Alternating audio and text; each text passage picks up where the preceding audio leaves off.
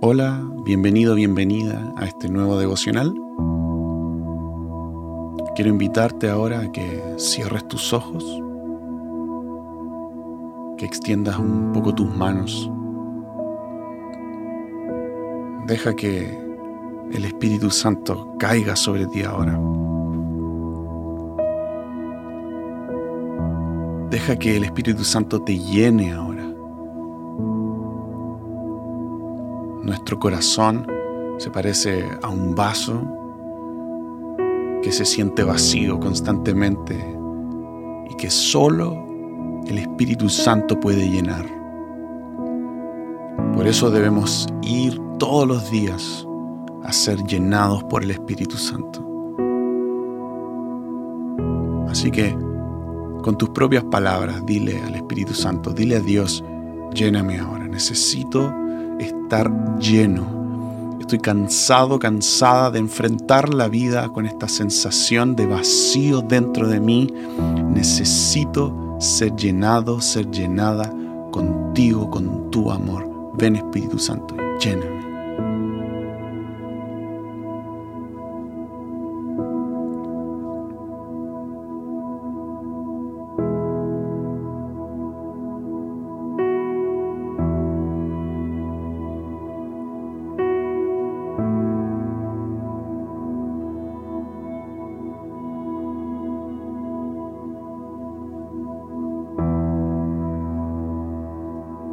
Veces nos cuesta tanto quedarnos en este lugar, en este lugar de, de esperar.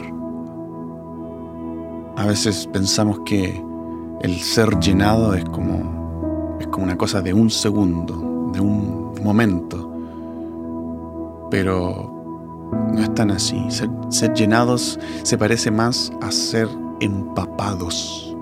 Es como cuando dejas una esponja en el agua y la esponja lentamente empieza a absorber, absorber, absorber.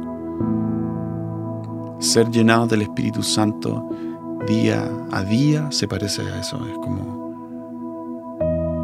dejarnos caer en el agua y, y quedarnos ahí. Y absorber, absorber, absorber. Espíritu Santo, queremos absorber de ti ahora.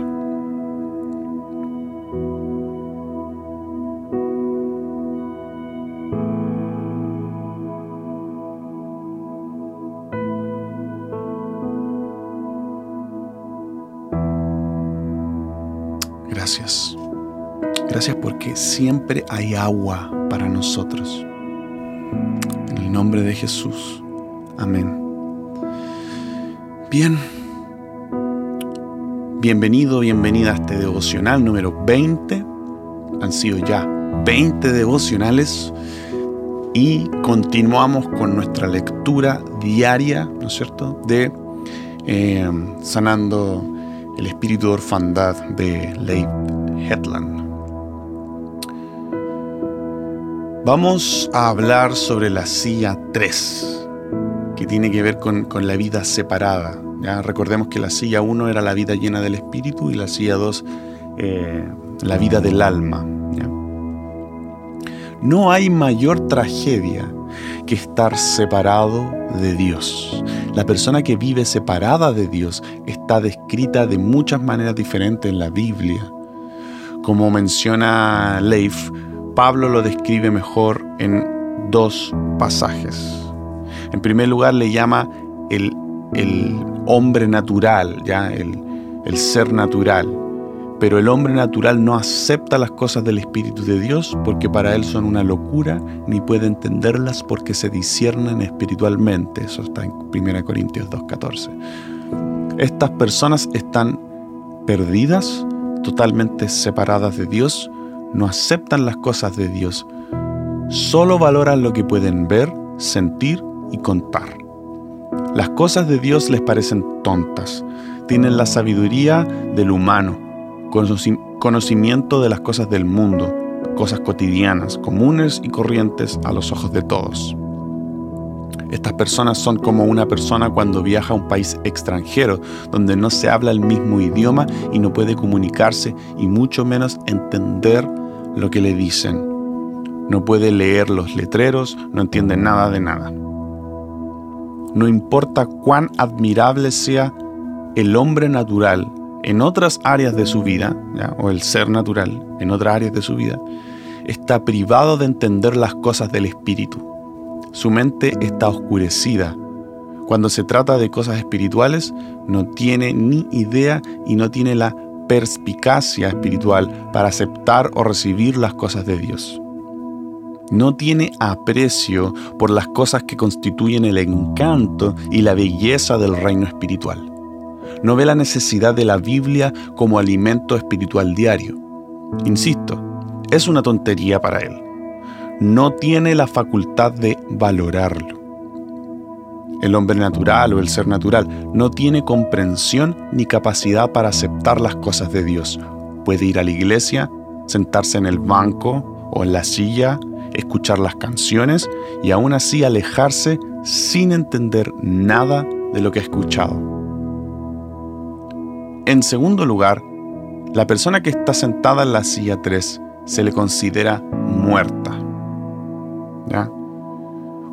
Y ustedes estaban muertos en sus transgresiones y pecados. Aquí Pablo no está hablando de la muerte física. En Efesios 4:18 dice, a causa de la ignorancia que los domina y por la dureza de su corazón, estos tienen oscurecido el entendimiento y están alejados de la vida que proviene de Dios. El pecado pone un cuerpo de muerte sobre nosotros. En Romanos 7:24, Pablo describe los efectos del pecado. Soy un pobre miserable. ¿Quién me librará de este cuerpo mortal? ¿Quién me librará del cuerpo de esta muerte? Oye, una cosa curiosa aquí, que este cuerpo de muerte del que habla Pablo eh, eh, tiene mucha conexión con un, con un tipo de tortura que usaban los romanos ya en esos años, en donde se te ataba a tu cuerpo un cadáver. Y era una muerte terrible porque tú sufrías mucho ah, porque la putrefacción del cadáver se empezaba a pasar a ti, ya el olor, además que era un, impacto psicológico para, para el condenado entonces Pablo cuando habla de este cuerpo de muerte, de, cómo me voy a librar de este cuerpo de muerte, está haciendo referencia a, este, a esta tortura que ocupaban los romanos. Y, es una muy buena forma de explicar el, cuerpo de muerte que, es el pecado.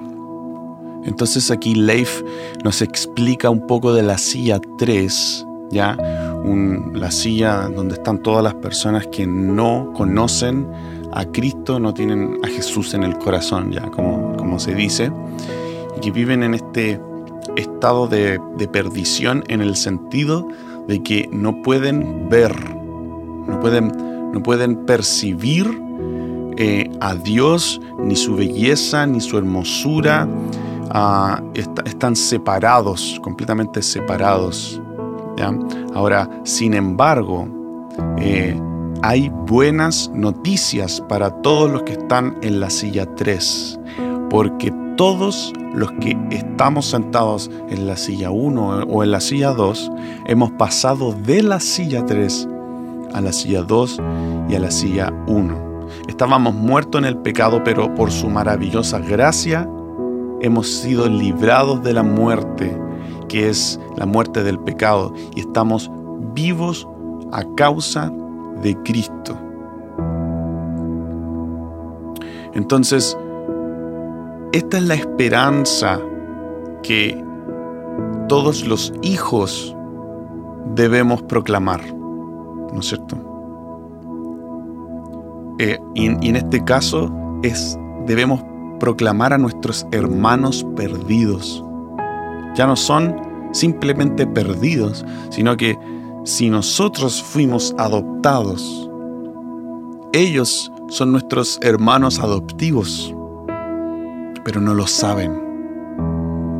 Deben pasar de la silla 3 a la silla 1, aún. Y es necesario que nosotros nos atrevamos a extender y demostrar el reino para que nuestros hermanos adoptivos ¿ya?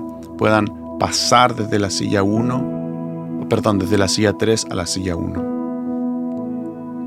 Entonces, ¿saben qué? Mientras yo leía esto, yo me sentía muy identificado con algunas cosas, ¿ya? Como yo sé que, yo no estoy en la silla 3, pero no sé si les pasa, pero de, repente pareciera que hay áreas en nuestra vida que no han sido completamente eh, puestas bajo, no sé, el dominio de Dios o el reino de Dios.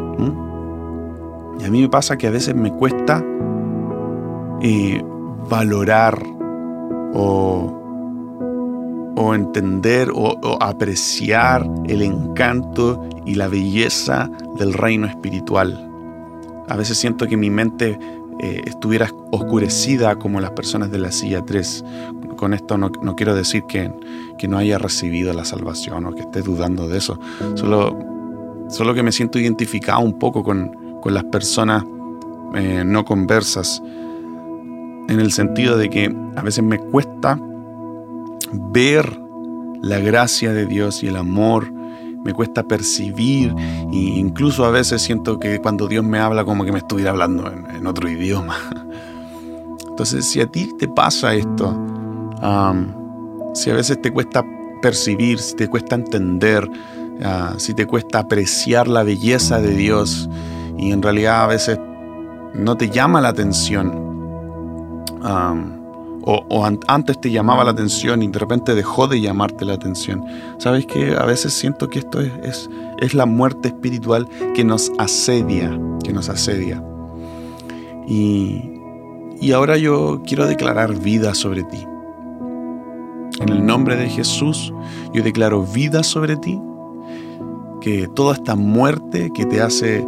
Ah, no poder apreciar, ni entender, ni ver con claridad la belleza de Dios y su amor, esta oscuridad que se posa sobre nuestra mente y no nos deja entender o escuchar la voz de Dios.